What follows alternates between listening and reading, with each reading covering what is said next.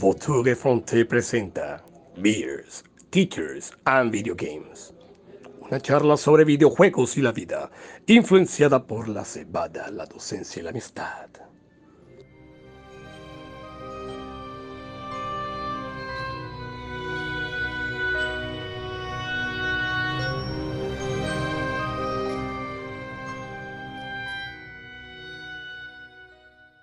Muy buenas tardes, muy buenos días o muy buenas noches. Sean todos bienvenidos una vez más a su podcast Teachers, Fears and Video Games, liderados por el Gran Pájaro. Otra vez nos encontramos tres amigos, hoy sí todos completos, para hablar de este hobby que tanto nos gusta, que son los videojuegos. Em, pues nada, eh, aprovechando aquí enseguida, pues no soy James, pero estoy intentando eh, volver a las áreas, a la cancha. Entonces ahí vamos. Gracias a Dios ganamos la vez pasada y ahí vamos, perdiendo la, la, barriga. Señor Ronald Sarmiento, ¿cómo te encuentras el día de hoy? No, feliz de escucharte otra vez, Yesid, ya pues eh, sabiendo de que lo estás haciendo por una buena causa, quieres bajar tus libras de más, así que bueno, supongo que el buitre te perdona el hecho de que haya faltado la vez pasada. Y por lo demás, pues feliz otra vez de reunirme con ustedes a hablar de videojuegos. Sí, pues les cuento que casi me muero a los tres minutos, pero eh, resucité. Daneris Lora, desde Alto de los Robles, en Barranquilla, barrio Callesudo. señores, acá no venden aguacate, sino agua de cate, por favor. Saludos a todos los que nos escuchan en estos momentos. Un abrazo bien fuerte de parte de acá, desde Barranquilla, Colombia. Perdón, Soledad Atlántico, donde el agua sale por las calles y huele a feo. Hombre, hombre, acá donde la, tierra de donde te extorsionan por vender hielo, mil pesos diarios, ¿sí, señores? Imagínate. Lastimosamente, bueno, pero venimos a hablar de, videojuegos, no venimos a hablar de las cosas y los problemas de, la vida, para eso estamos acá. Eh, bueno, enviar un saludo a todos los que nos escuchan, ya saben las plataformas en las que estamos. Eh, estamos intentando seguir haciéndolo todos los días. Y al que nos escucha por primera vez, pues esto es un podcast eh, de videojuegos eh, de tres amigos. Y pues no se vayan sin por lo menos haber escuchado un poco de nuestras opiniones. Hoy para el tema que vamos a tratar eh, es el tipo de videojugadores, pero eso será un poquito antes porque vamos con las, un poquito después, perdón, porque vamos con las preguntas de, de protocolo. Ronald, ¿qué estás tomando? La de siempre, de esperados. Hoy como estamos a mitad de semana no me quiero ir por algo más fuerte, así que me voy con algo bastante conocido, simplemente para pasar el ratico aquí con ustedes. Listo, ya veo que te quedan todavía como ocho cajas de esperados. Dale, Lora, ¿qué estás tomando? ¿Escuchan? Oh, yeah, es una Beck. es una Beck, una cerveza alemana muy buena, patrocinada por el señor Nelson, que Hace poco estuve de cumpleaños y nos regaló una paca cada uno, así que disfrutando de la deliciosa. Ah. Bueno, yo por mi parte hoy estoy también suave, estoy tomando un seltzer. El seltzer es como una sodita con, con alcohol. Eso es Alca. La, conocida eh, Bretaña, pero con alcohol. Seltzer. Nada, también suave porque estamos entre día de semana, mañana hay que trabajar también, acabamos de llegar del colegio y listo, aquí estamos. Ronald, ¿qué andas jugando por esta? Ya te escuché el programa pasado que no estuve y decías que volviste a, retomar el amor por los videojuegos. ¿Qué estás jugando? Necesitaba yo pues eh, ir a las experiencias que, me llaman la atención, que me mantienen atrapado. Ya había comentado la semana pasada, ya eh, jugué Spirit. Eh, me estaba yendo bien, estaba atrapado, pero en algún momento sentí que me perdí, sentí que el juego no me daba instrucciones qué tenía que hacer como la siguiente, la siguiente fase de la historia sentí que estaba perdiendo demasiado tiempo y desafortunadamente me tocó dejarlo pues de lado. Sentí que pues, oh, no, Estaba, avanzando y bueno, tenía como otras cosas que quería hacer, así que me tocó pues dejarlo de lado. Pero hasta donde lo jugué me pareció bastante interesante esa, esa mecánica de, de gerencia y eso, pues muy bueno. De pronto en algún momento en el futuro lo, lo volveré a intentar.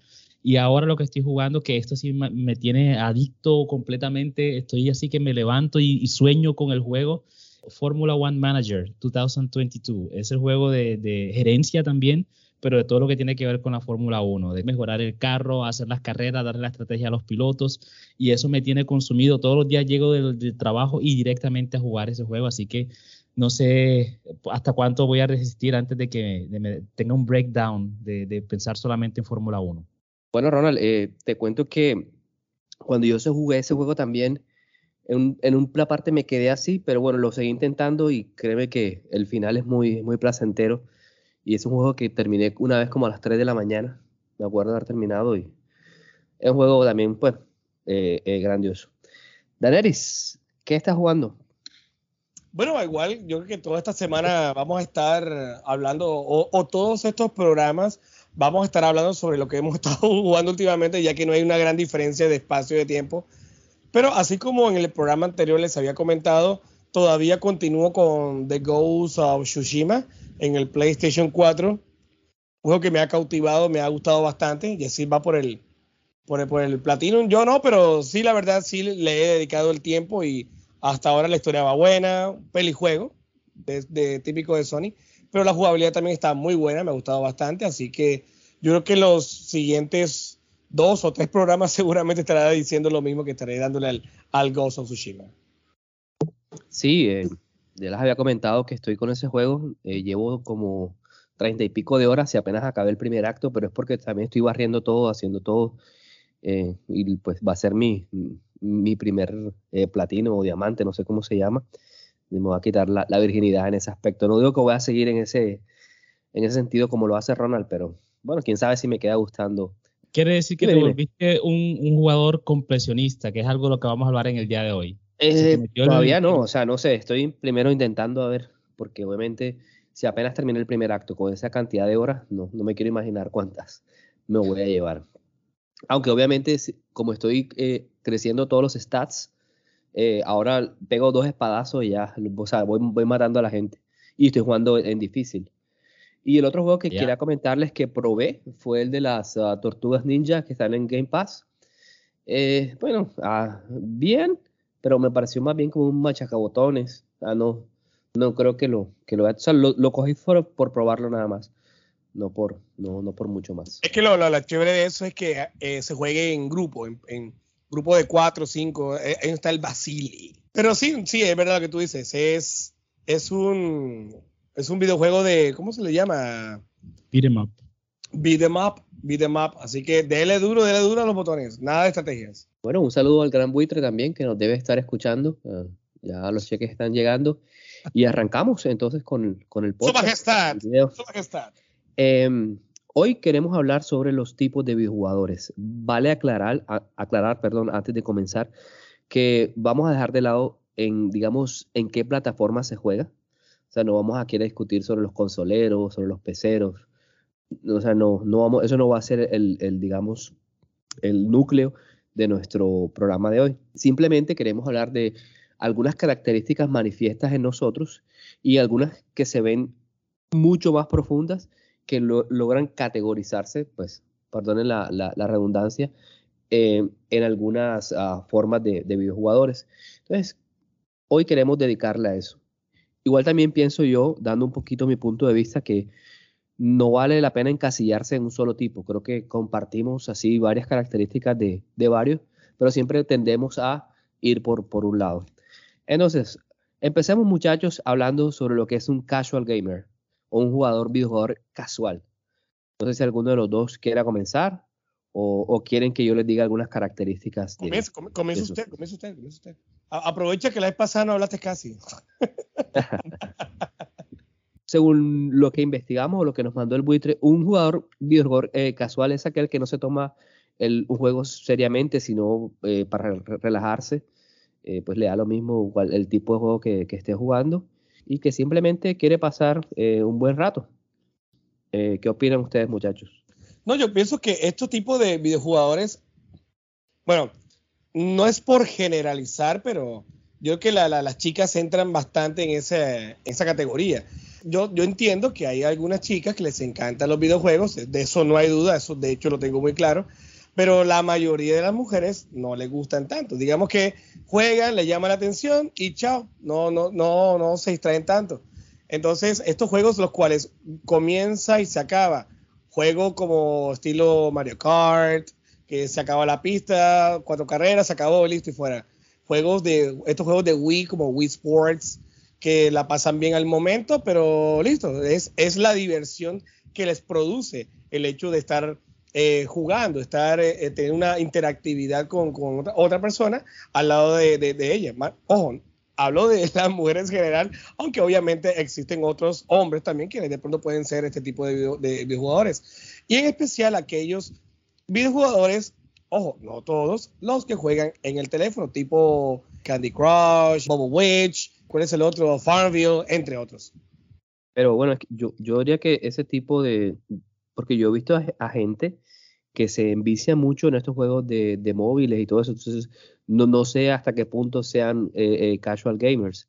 Y con respecto a lo que dijiste de las mujeres y todo eso, yo, yo también quiero pues acotar que, que muchos de los casual gamers eh, son, son grandes fans, o sea, son, son fanáticos de, del videojuego. Simplemente es que, simplemente como no tienen nada mejor que hacer al jugar, o simplemente les provocó jugar en, en el momento, por eso, por eso es que lo hacen pues esa distinción que haces de contra las mujeres no me parece, pero bueno. Es, contra las mujeres. no, pero oh, oh, hablo en general. Oye, yo lo digo por la experiencia. Por ejemplo, yo, mi mamá, mi mamá ha jugado, ha jugado videojuegos. Pero tu mamá, pero tu mamá es una casual gamer. Yo no creo. No, no, o sea, el momento de, de tomar el Mario Kart, de hacer algo por el estilo, o sea, ella les llama la atención al momento, pero no es algo que se que va a, a, a dedicarse a, a jugarlo completamente como decía eh, Jorge en el programa anterior, que la, la, la, mamá de él se ponía a jugar, creo que fue Zelda, creo que fue Zelda. Sí, sí, ah, sí. Eh, GoldenEye, GoldenEye. Pero fue por el momento exacto. Pero no sé, hay, hay personas, o, hombres también lo hacen. No creo que sea exclusivamente de mujeres, sino que yo de lo que yo he presenciado, he vivido y he experimentado, las chicas son más propensas a esto.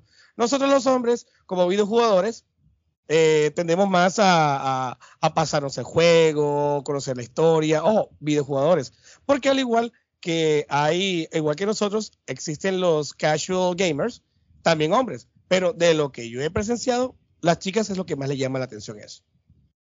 Ronald, ¿qué piensas? ¿Interviene? ¿Haz como juez de paz? Yo pienso que este episodio hay que cambiar el nombre como Daenerys el misógino. Porque ah, se, mamá, metió camisa, se metió en camisa a 11 varas enseguida, pues echándole pues la culpa a las mujeres de que son eh, casual gamers. Y seguramente la única fan que tenemos nosotros que se la pasa jugando todo el día y tiene más de tiene seguramente más platinos que yo, te va a escribir una carta con una amenaza de muerte porque la acabas de la acabas de, de insultar. Yo hice la salvedad, hice la salvedad. Ajá. Pero bueno, a fin de, a fin de cuentas, siendo sincero y, y, exacto, teniendo en cuenta mi experiencia también, yo diría que la mayoría de las parejas de nosotros o, la, o las amigas que tenemos, usualmente sí las podemos categorizar en esto porque son personas que ven los videojuegos simplemente como una actividad pasajera, algo como que, ah, bueno, tengo 30 minutos ahora mismo y estoy aquí en un grupo de amigos y bueno, me, dieron, me pasaron el control, entonces voy a aprovechar la oportunidad para jugar, pero realmente no estoy tan motivado a, pues, a sacarle pues, el mejor provecho, a, buscar pues, la estrategia para pasar el mundo. Simplemente me dieron el control, voy a tratar de disfrutar el momento y bueno, pasó la página, ya después ni siquiera me acuerdo qué era lo que estaba jugando. Ya si hablamos ya más, mucho más en contexto de lo que es un casual gamer, yo los considero más bien son como las personas que usualmente tienen otro hobby, que pues les interesa los videojuegos, pero que están tan ocupados con otras actividades que no tienen suficiente tiempo para dedicarle a los videojuegos como, como de pronto les gustaría hacerlo y por eso simplemente eh, juegan en, en, tiempo, en periodos cortos como de 30 minutos, una hora máximo y listo, simplemente, ok, juego 30 minutos, me saco esto de la cabeza y ya después me dedico a hacer mis otras actividades sin el hecho de estar pensando que los videojuegos pues me están llamando otra vez para completar el mundo que, que, que estaba haciendo son las personas que simplemente pues tienen acceso a una consola o a un, a un, computador, tienen acceso a los videojuegos y le dedican de vez en cuando algo de tiempo para pasar eh, un, un, momento eh, divertido. Esos son los propios sí. que le, le entregas el control de PlayStation o el control de Xbox y se pone a jugar un ratico y luego le llaman por teléfono y se pone a hablar. No, sí, sí, sí, no, sí, acá estaba jugando Nintendo. Sí, sí, sí, sí, ok, sí. Exactamente. No tienes ni la menor idea de lo que estaba haciendo. Y para completar un poquito, pues lo que dieron ustedes son esos jugadores que nunca terminan un juego. Eh, sí. Porque en realidad no, no les, pues, no les nace. Tienen esa ambición, sí. Exactamente por, por pasar el rato. Pero vuelvo, vuelvo insisto, o sea, no queremos aquí categorizar a nadie eh, ni, ni, restringirlo, porque las cosas van cambiando. Igualmente la, las personas, los hábitos de juego eh, evolucionan. Listo, pues si Danari no tienes otro comentario, no mentira. Otro comentario contra Eh, las mujeres. Sí. Suéltalo enseguida. A todas las amo. Un besote para todas. Este, ¿cómo se? Bueno, pasamos entonces eh, al siguiente categoría de videojugador y vamos a hablar ahora sobre los hardcore gamers o ese videojugador. Normalmente es el cliché en las películas, en, los, eh, en las series, ese que está encerrado en una habitación eh, con latas de gaseosa, cajas de pizza, eh, que pasa sentado pegado a la silla y, a la pantalla casi 25 horas al día. Entonces vamos a hablar de, de, de ese hardcore gamer. No sé cómo traducirlo, perdonarán. Literalmente es jugador duro. Jugador duro. Quién sabe qué estará jugando, pero bueno, dale. No, no, es que es, es este hardcore gamer, o digamos que la definición de este hardcore gamer es simplemente aquel videojugador, ustedes saben muy bien que a mí no me gusta llamarlo gamer, que es esa persona que se dedica, le dedica mucho esfuerzo al videojuego, le da mucho interés y también le da mucho tiempo. Ojo, normalmente tiene una predilección por juegos que sean muy difíciles, que tengan dificultad, estilo Bloodborne. ¿Cuál es el otro? Se escapa el otro. Este juego es Soul-like. Soul-like. Y por eso le dedica muchas horas. Este es donde el, videojugador mejora sus habilidades de juego. Entonces, normalmente está impli- implicado en la cultura videojugadora, eh, no sé, participa en, en comunidades o de pronto en competencias. Es el, que vemos normalmente con, su, con sus audífonos y demás. Sí, correctamente, estoy de acuerdo con, con Daenerys. Es la persona que realmente pues está al tanto de todo lo que está pasando en el mundo de los videojuegos, de que usualmente le dedica una gran cantidad de tiempo a, a, a sentarse enfrente de la consola o enfrente de la pantalla del computador y dedicarle pues eh, el tiempo a pues aprender cómo se juega, aprenderse las mecánicas de juego, pasarse el juego. Obviamente ya la siguiente categoría sería pues la de completionista en la que la persona pues trata de hacer todo lo posible, pero este, este jugador duro, como lo llamaba Daenerys, este es su hobby principal. Pues cuando le pregunta, bueno, ¿y tú qué haces? Él dice, bueno, yo juego videojuegos. Usualmente es una persona que comienza con esa frase porque los videojuegos hacen parte fundamental de sus actividades diarias. Una persona que juega, yo diría que alrededor de cada día al menos una hora eh, y de esa manera va pues quitando juego tras juego. Eh, usualmente le gusta jugar también los juegos que están de moda para mantenerse al tanto. Hay un, como un perfil de jugadores que, que, que vemos mucho aquí en, este, en esta sección que son los por lo menos las personas que les gusta jugar FIFA, las personas que les gusta jugar los eh, Call of Duty, que pues necesitas pues dedicarle tiempo, de lo contrario pues el juego te pasa por encima y no le puedes sacar pues todo el jugo uh, de acuerdo pues a, las diferentes mecánicas que te ofrecen.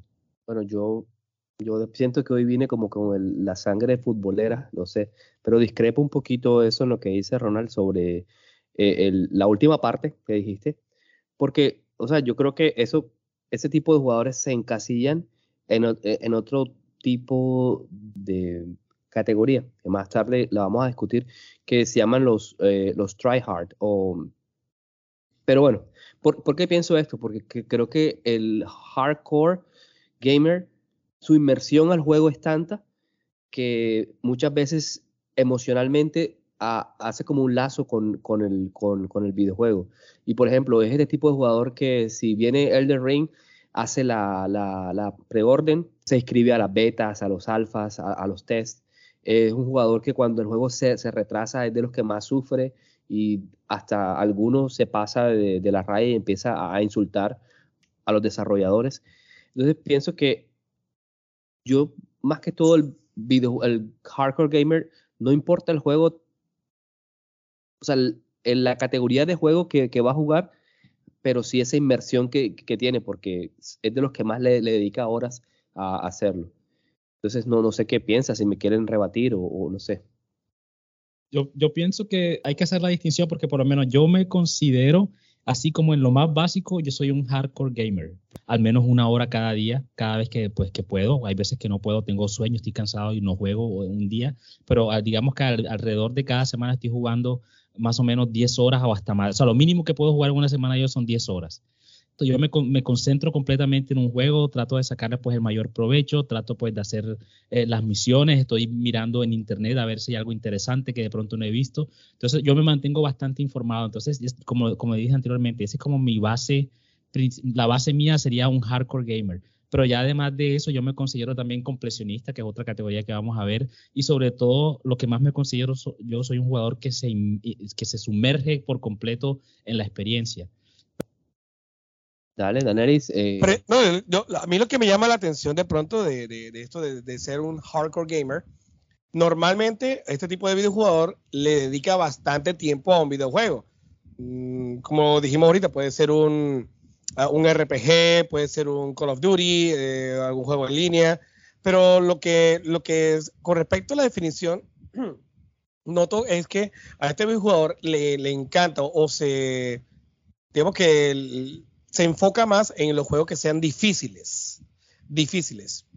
Eh, últimamente yo he notado que este tipo de jugadores, bueno, la gente que yo conozco que, que son hardcore gamers, la verdad es que sí son realmente, eh, el hecho de que ellos se consideren hardcore gamers, ellos, no sé, se consideran como algo, alguien especial.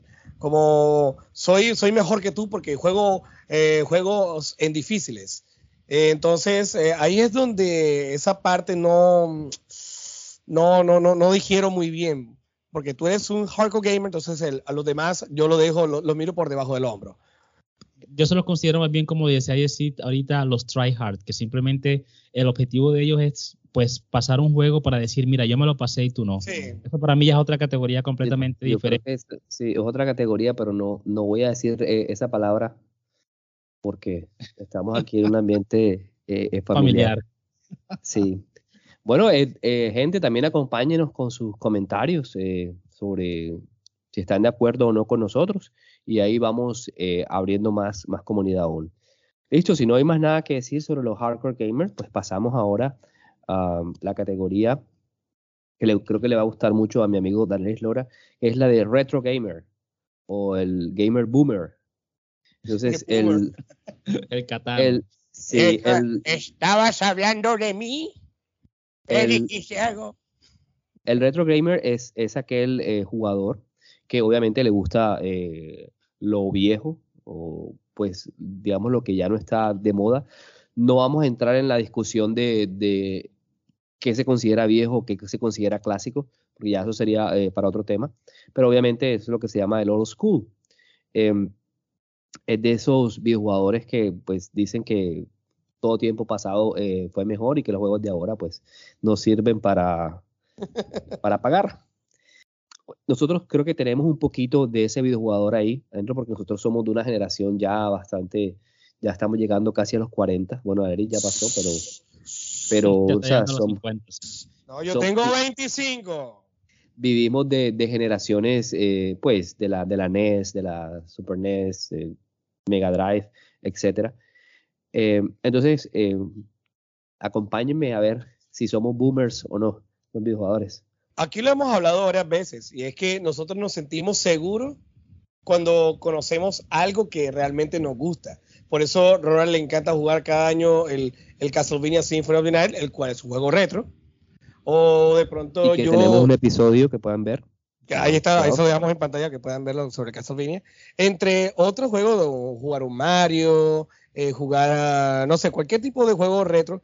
Pero normalmente, y eso lo digo yo personalmente, yo recurro a este tipo de juegos retro es porque de pronto en su momento yo no tuve la oportunidad ni el tiempo de pasármelo. Entonces ya tengo la oportunidad al fin o, me interesa algo y yo voy directamente para allá o simplemente vuelvo donde fui feliz, donde fui feliz y donde me siento seguro y donde sé que voy a, pasar un, tiempo, un tiempo bien chévere dedicarle un juego a un, un, Final Fantasy Tactics, por ejemplo, o volver a un, ¿cómo se llama? Se pasa, o un Metroid, es, es, es, delicioso, es volverse a pasar o, pasarse un Ocarina of Time por enésima vez, es lo mejor que existe, pero fíjense que hay algunos videojugadores los cuales se dedican exclusivamente en quedarse en esa categoría y no, de pronto no exploran a mí me pasó un momento en que me estanqué en el retro, pero sí, la verdad es que hay que explorar y, y, darse cuenta que no solamente están esos jueguitos que son buenos, sino que también acá nuevos también son muy buenos. No hay que dejarlos. No, y eso que decías tú, que igual tú puedes jugar eh, esos juegos arcade, los, los retros, pero eres feliz, o sea, no tienes por qué molestar a la gente diciéndole que el que juega nueva generación no sirve o esos juegos de ahora. Total. Pues, entonces, ese creo que ahí es como que radica la diferencia entre ser un buen retro gamer y, eh, este, esta, este episodio que estamos haciendo hoy de tratar de, pues, de poner como una etiqueta en, en, la manera en la que tú juegas, al fin de cuentas el mensaje que queremos dar es ese de que, bueno, si esa es la etiqueta que tú tienes y eso es lo que a ti te gusta, perfecto. O sea, vístela todos los días, ponte la camiseta como decimos en Colombia, pero listo, no, no molestes a otras personas ni trates de por debajearlas simplemente porque ellos tienen un gusto completamente diferente al tuyo por lo menos yo sí, eh, yo definitivamente no me considero un retro gamer, a pesar de que como Andrés lo mencionaba, para mí el juego, el, el, juego número uno de toda la historia sigue siendo todavía Castlevania Symphony of the Night. A mí me gusta esa experiencia como tal, pero yo no estoy pensando todo el tiempo, bueno, a ver, ¿qué, qué otro, qué otro juego de esa época tengo que jugar? Por el contrario, yo siempre estoy buscando a ver qué nuevas experiencias están, están disponibles para mí para ver de qué manera pues pueden pues expandir la manera en la que yo pienso y la que veo los videojuegos como decía Daniel, de vez en cuando me gusta pues irme hacia atrás, eh, sobre todo hace un par de años cuando salieron las, las consolas mini, la que fue el, Nintendo Mini, el Super Nintendo Mini, me gustó pues irme por lo menos a jugar los Mario eh, que nunca había jugado, o que de pronto había intentado alguna vez, pero por falta de tiempo nunca había completado. Pero realmente no estoy todo el tiempo pensando de que esa pues es la mejor generación y, que por eso pues me tengo que mantener ahí. Yo, yo soy en ese aspecto, soy bastante abierto y bueno, considero de que hay algunas que merecen un lugar especial pues en la historia de los videojuegos, pero estoy siempre mirando hacia, hacia el futuro y a ver de qué manera pues las siguientes generaciones nos sorprenden eh, con, con, las tecnologías que nos traen. Igual que tú, Ronald, yo tampoco me considero un, un, retro gamer, a pesar de que no les niego que me gustaría pues tener consolas, eh, como coleccionar las consolas viejas, pero solamente por eso, como para traerla esa nostalgia de cuando las vi o las tuve cuando era niño. He querido volver a jugar juegos eh, de, pues, eh, retro. Por ahí ya había mencionado que me compré el Contra Collection ahí en, Nintendo Switch, ahí, súper barato. Y hay un juego que estuve pensándolo hace días que se llama el Ice Climber, no sé si se acuerdan. Claro que un juego que de verdad, eh, bueno, plataformero, pero me gustaba, o sea, fue de los juegos que, que, a pesar de que nunca me lo pasé, entonces tengo como esa espinita clavada ahí, pero no, no soy de los que voy a decir, bueno, lo, lo voy a, espero hacerlo algún día, va a quedar ahí en el backlog. Eh, y bueno, o, creo que casi todos los que, amigos que conocemos nosotros tienen algo de, de, de retro gamer, o no sé si estoy diciendo algo que no es claro, todos, todos crecimos en esa época y pues y nos queda grabado pues esas experiencias tan especiales que tuvimos, algún momento en el que estábamos reunidos con todos los amigos jugando Mario, jugando Mario Kart 64. Entonces, eh, eso nos queda ahí, por eso nos, nos parece tan llamativo, pero lo, lo, importante es pues saber, bueno, esto es lo que me gusta, perfecto, y eso pues no nos da pues la, el derecho de, tratar pues de, por debajear, de darle pues menos mérito a, al hecho de que a otra persona le gusta otra cosa completamente diferente.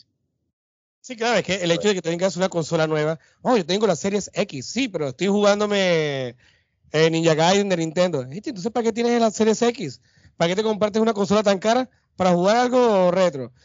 O sea, no todo el tiempo es eso, es solamente uno que otro y uno vuelve y regresa. O sea, mucha, gente, mucha gente no entiende eso. Vale, listo. Bueno, seguimos también. Eh, ya saben, cualquier comentario, por favor, nos hacen llegar, nos hacen saber.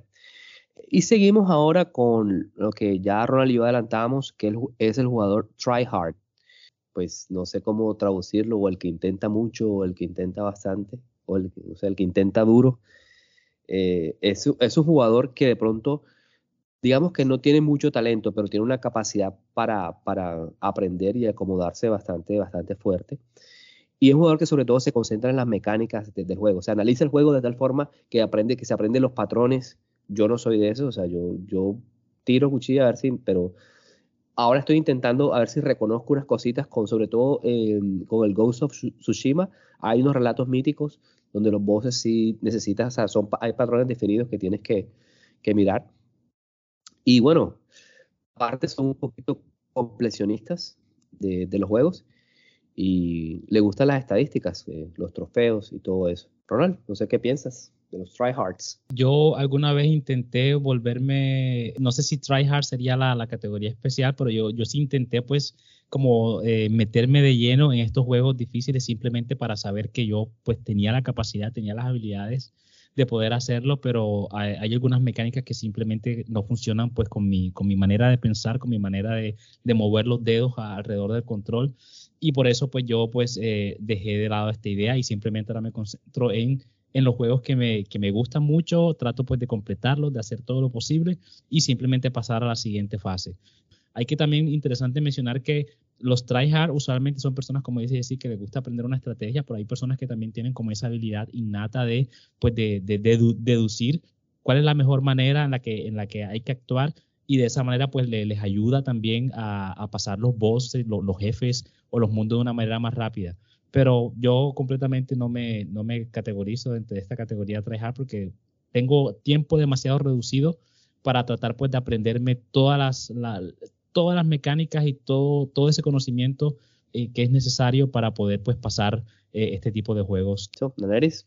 Yo he visto videojugadores en YouTube y en persona que han intentado, bueno, han, han, intentado y lo han hecho, pasarse el Mario de los Levels.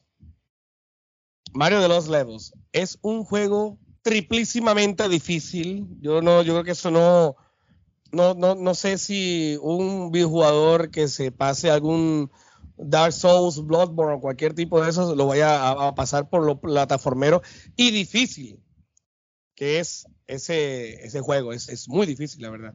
Entonces, no sé si ellos se muchas personas se dedican, como Ron acaba de mencionar, es cuestión de tiempo. Ensayo, error, ensayo, error, ensayo, error. Lo que se pasaron el Cuphead, lo que se pasaron en estos juegos de el Ninja Gaiden de Xbox 360, que es una vaina impresionantemente difícil. Lo que se pasaron Icaruga, uy, padre, Icaruga, lo peor que existe. El Jorge se lo pasó en, el Dreamcast.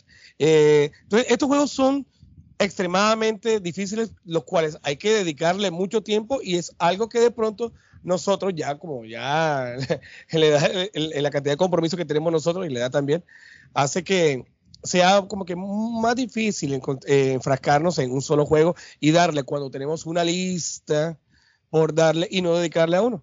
Entonces es mejor, eh, bueno, yo considero pasarme varios juegos que dedicarle a uno en el cual me va a frustrar, me va a quitar la gana de, de, de, de continuar. Entonces, pues solamente vamos a, como dijo ahorita, vamos a lo seguro, a lo que, al nivel que estamos nosotros. Pero ojo, el hecho de que estemos en este nivel no quiere decir que el que, el que sea el try hard gamer esté por encima de nosotros. Simplemente tiene una habilidad más y el, ese jugador le encanta o disfruta ese tipo de juegos que de pronto no.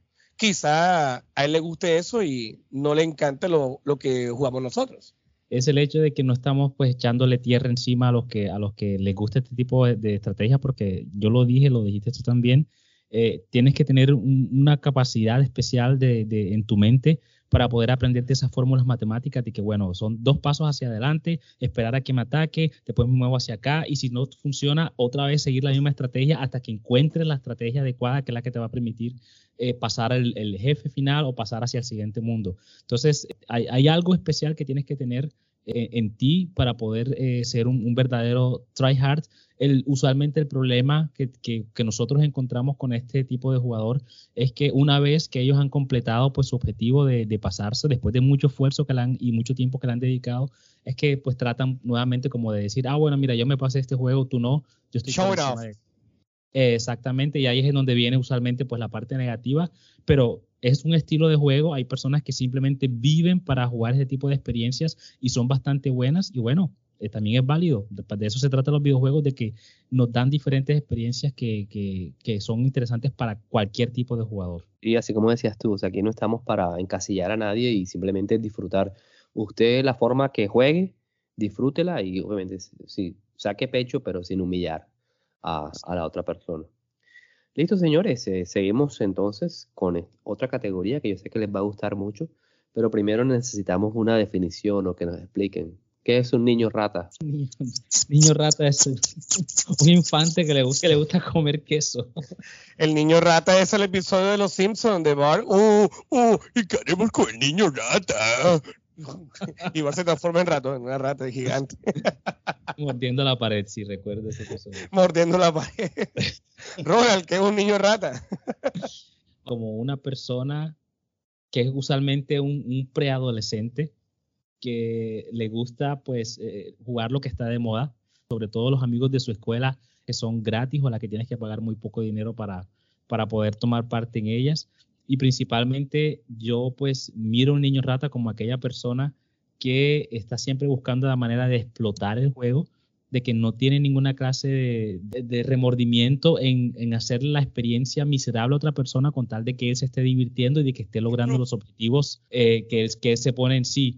Y también una de las cosas que yo he notado bastante de los niños ratas es que una vez ellos están pues por encima de ti, por lo menos le está yendo mucho mejor que ti, son los que usualmente te gritan, te dicen una cantidad de vulgaridades y por el contrario, cuando tú estás por encima de ellos, entonces te comienzan a insultar, te dicen que, que estás haciendo, tú eres el que estás haciendo trampa, que estás utilizando, manipulando el internet para, para obtener mejor resultado. Entonces son, yo el niño rata lo encasillo como una experiencia bastante desagradable entre los videojuegos. Yo afortunadamente ya no juego tantos juegos en línea y los que juego en línea los juego con amigos que ya yo sé pues qué esperarme con ellos, pero en el tiempo que yo jugaba Call of Duty, eso era pues constantemente los niños ratas pues tratando de, de mirar de qué manera pues hacía mi experiencia pues lo más pésima posible. Daneris.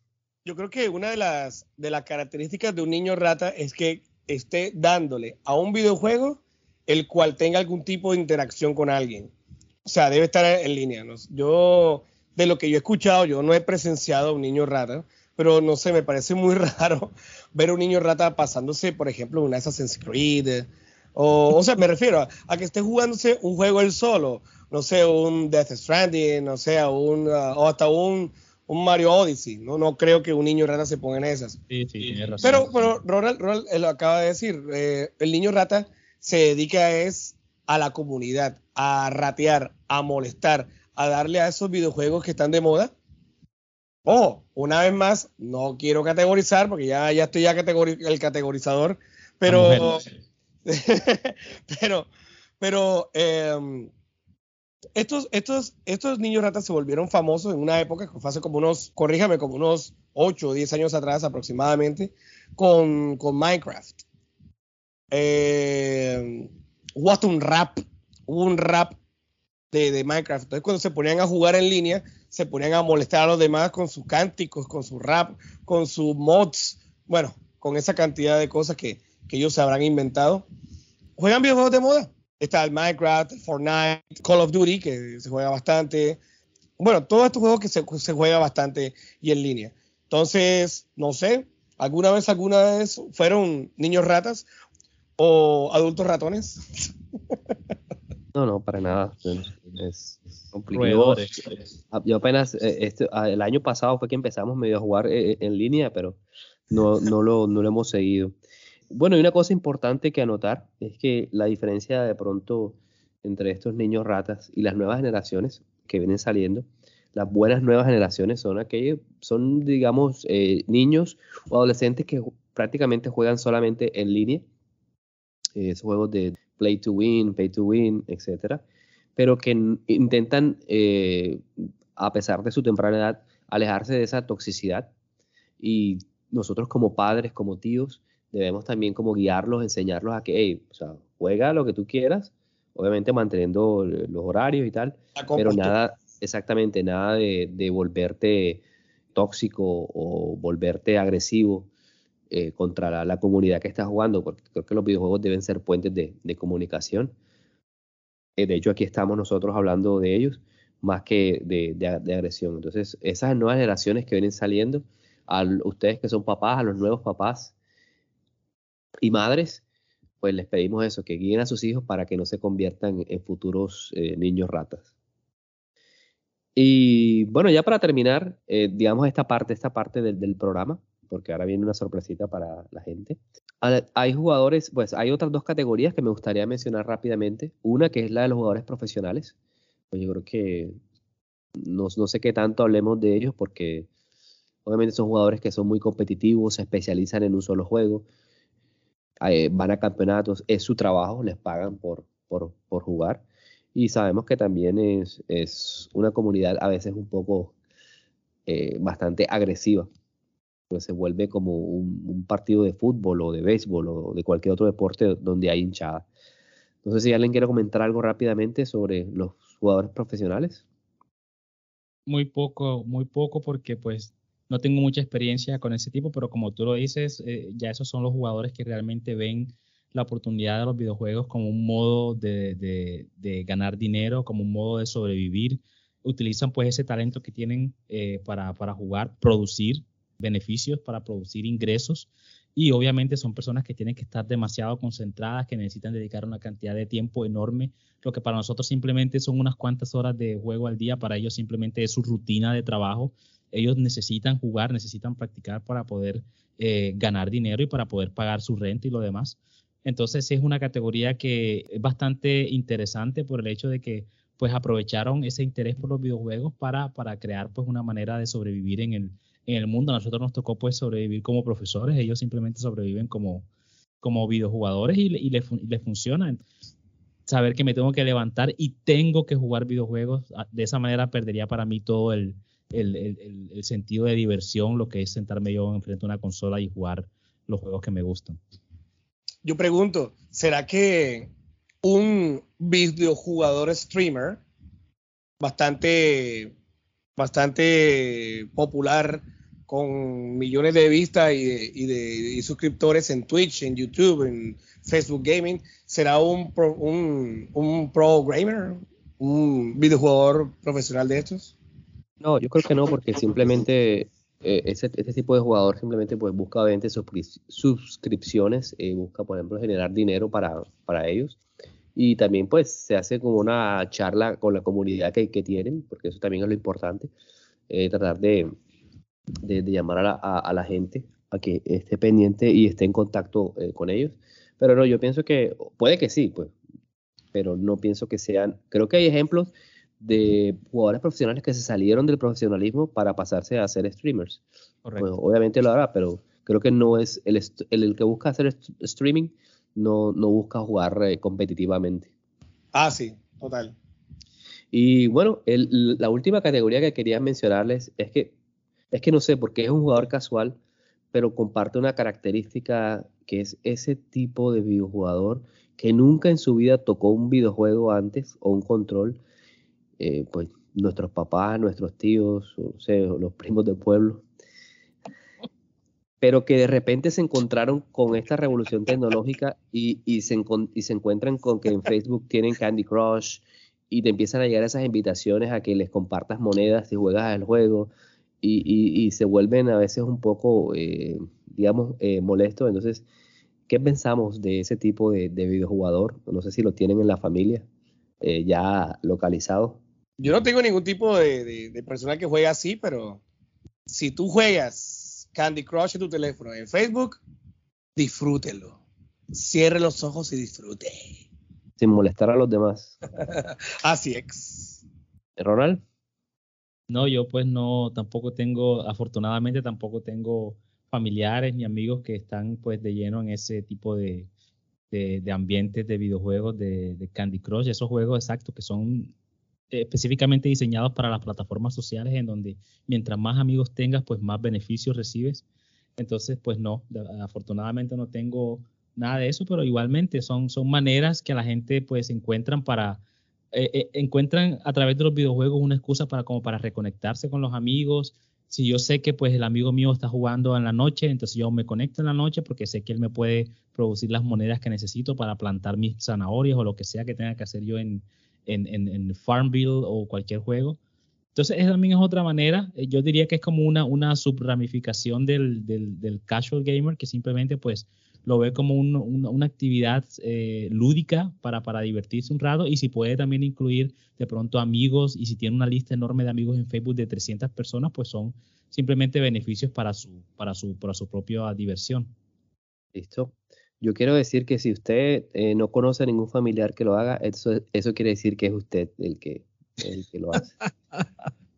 Bueno, señores, em, como les decía al principio, la idea no es eh, em, hacer estas categorías basadas en plataformas, por eso vamos a dejar a los jugadores de móviles otro tipo de, digamos, de aspectos em, tecnológicos para categorizar a, a, los jugadores. Simplemente estamos aquí de acuerdo a las características, eh, digamos, eh, psicológicas, sociales o humanas que se puedan generar con los videojuegos. Entonces, por eso no vamos a hablar de eso. Si usted tiene algún tipo, otro tipo de, categoría, pues nos las hace saber, nos hace llegar ahí, estaremos pendientes. Les propongo algo. Aquí un quiz eh, bien rapidito.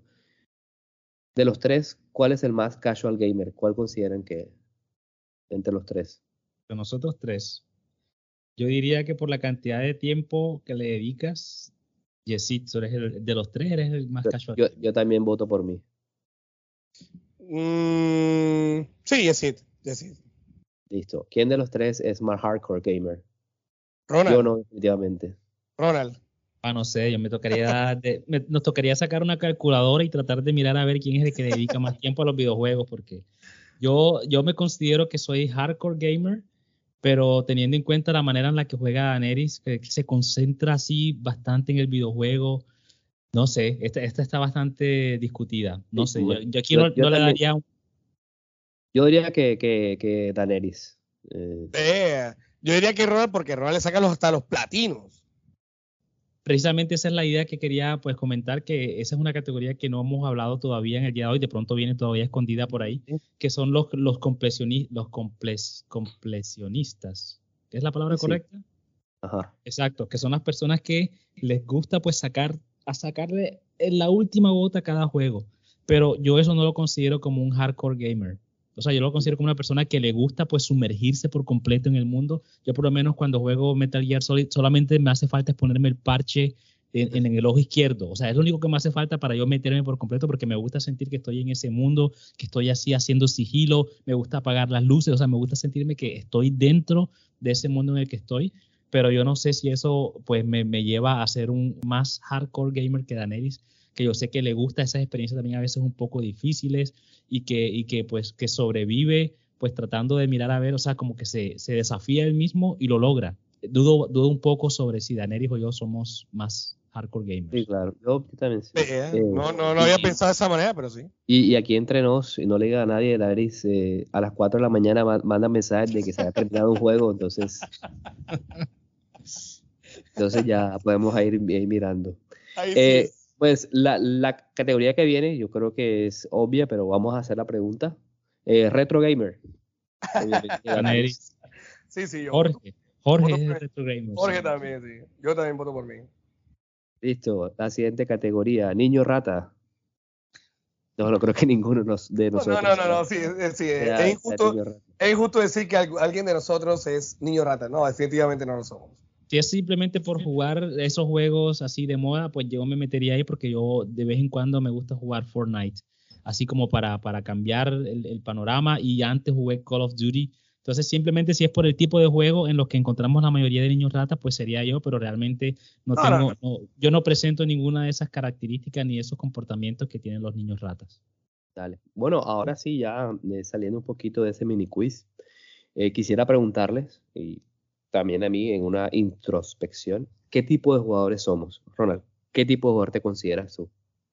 Pues ya lo comentaba hace un segundo, yo me considero un jugador que, le gusta sumergirse en la experiencia. Yo cuando juego Assassin's Creed me gusta saber que, soy Ezio, que soy Bayek, y por eso entonces que me gusta a mí leer toda la historia. Cada papel que veo por ahí me gusta leerlo porque eso siento que me, que me ayuda a entender un poco mejor el mundo en el que estoy, eh, me ayuda a entender de pronto pues la motivación que tiene el villano para, para, hacer lo que está haciendo, o esta persona que está llorando porque no encuentra sus monedas. Entonces entiendo que las monedas son importantes porque necesita para comprar la leche. Y, o sea, ese tipo de cosas a mí me parece como tan, tan interesantes que por eso soy de las personas que me gusta coleccionar todo. Hay otros, obviamente, otros juegos en los que eh, los coleccionables no tienen ningún sentido, simplemente es atrapa aquí, atrapa acá, atrapa acá. Eso sí ya es como una manía mía, un, desorden mental que tengo yo, que simplemente me gusta tenerlo 100%, tener la barra completa por todas partes, pero cada vez que el juego me presenta esa oportunidad de que te permiten a través de eh, coleccionables, de poder leer, de poder entender el juego o, entender el ambiente del juego un poco mejor, lo hago porque eso me da como una mejor experiencia. Yo por eso cada vez que juego juegos como The Witcher, hago todas las misiones. A veces hasta me gusta hacer las misiones de dos maneras diferentes para ver de qué me perdí. Simplemente si lo hubiese hecho de otra manera, de qué me hubiese perdido, eh, eh, de qué motivación tenía la persona para, para actuar de esa manera o la otra. Entonces yo me considero específicamente como un jugador que le gusta sumergirse en la experiencia que está jugando, así como ahora por lo menos estoy jugando el juego de Fórmula 1 y estoy simplemente tratando de entender todo lo que puedo contar de obtener un mejor resultado en, las carreras. Entonces, un, jugador que le gusta sumergirse, en eso me categorizo yo. No, y sabemos que por lo que has contado, pues que te gusta completar, o sea, completar eh, todos los logros y pues eso también, eso tiene, tiene, tiene su mérito para nosotros que a veces eh, con hijos con trabajos, pues nos queda poco tiempo para, para, hacerlo, pero el amor a los videojuegos no lo hace. Daniel Islora, expláyate. No, no, no, que va, no tanto. Sino es que, o sea, ustedes saben que yo no soy de, de, de estar en una categoría en específica. Sin embargo, en esta investigación que, estaba, que estuvimos haciendo, pues digamos que yo tengo ciertas características de uno que otro. Pues características de retro gamer, eh, características de hardcore gamer, y aquí hay una categoría que me llama la atención que se llama Core Gamer. Dice acá, dice como, también son conocidos como Mid-Core Gamer, que son jugadores con una implicación ligeramente, ligeramente superior a la de los casual gamers. Le gustan los juegos de un nivel medio con una mecánica accesible y cuidada de cierta profundidad y valores. Entonces, digamos que hay ciertas, ciertos elementos de cada categoría los cuales uno se siente identificado. Así que o sea, yo puedo ser hardcore gamer, como puedo ser un casual gamer, o puedo ser un retro gamer o un core gamer, pero en general soy un videojugador. Sí, eh, sí, yo también comparto varias características de, lo que hemos hablado hoy, aunque sí debo hacer algo. Yo creo que mi forma de, jugar videojuegos ha evolucionado. Yo debo decir que empecé siendo un poco casual, eh, jugaba poco, nunca me terminaba los juegos, simplemente cuando quería. Y de ahí fue como que la piedra, la primera piedra para, pues, y ahora pues, como ya estoy intentando completar eh, mi primer eh, platino, eh, pues me he obsesionado con ciertos juegos, me he abierto a, jugar otro tipo de género, yo nunca había jugado un juego de cartas, como lo hice con el Inscription, que a su vez la primera parte de este juego es un roguelike, que tampoco había jugado en ninguno, de hecho tengo Hades por ahí comprado también, que lo jugué en una promoción. Quiero jugarlo. Eh, y me gusta la, variedad. Pues tengo pues tres consolas, el, computador. Eh, yo siento que simplemente estoy intentando descubrir cosas. Eh, quiero también, intento, como les decía, experimentar otras que que no pude hacerlo antes, porque bueno, ya a mí me cogió el mundo de los videojuegos tarde, como he dicho muchas veces, que de la, de la parte eh, retro, y simplemente maravillarme también por lo que venga, por las nuevas tecnologías. Eh, no sé si viene una Play 6 o una Xbox Z, no, sé lo que venga. Eh, también estoy abierto a esas cosas. Entonces, no quiero categorizarme en, nada, simplemente en disfrutar los videojuegos y explorar, o sea, tener la, mente eh, muy abierta. Eres el disfruting gamer. Sí, sí, toca, porque si no, viene uno, mira, viene, uno cansado de, del trabajo, de pronto desganado, frustrado porque no fue un día. Para volver a frustrarte con un videojuego, pues no. un niño rata. Y, que de pronto esa frustración que la frustración que te pueda causar el videojuego sea agradable, o sea, sea una cosa que sea una frustración que te, motive, sí. Y no, y no de querer estrellar el, control contra, contra la pantalla. Soul River. Eh, a nuestros amigos también, vuelvo e insisto otra vez, eh, ojalá nos puedan hacer llegar qué tipo de, de videojugador son, eh, de acuerdo pues a las características que hemos dado. Ya en otro podcast hablaremos eh, eh, sobre consolas y qué tipo de jugador somos de acuerdo a las consolas que jugamos o a los medios, etcétera.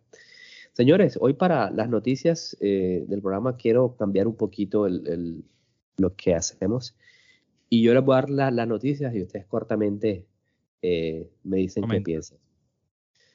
Lastimosamente, Ronald, hablamos de Sony. De Sonic, Sonic the Hedgehog.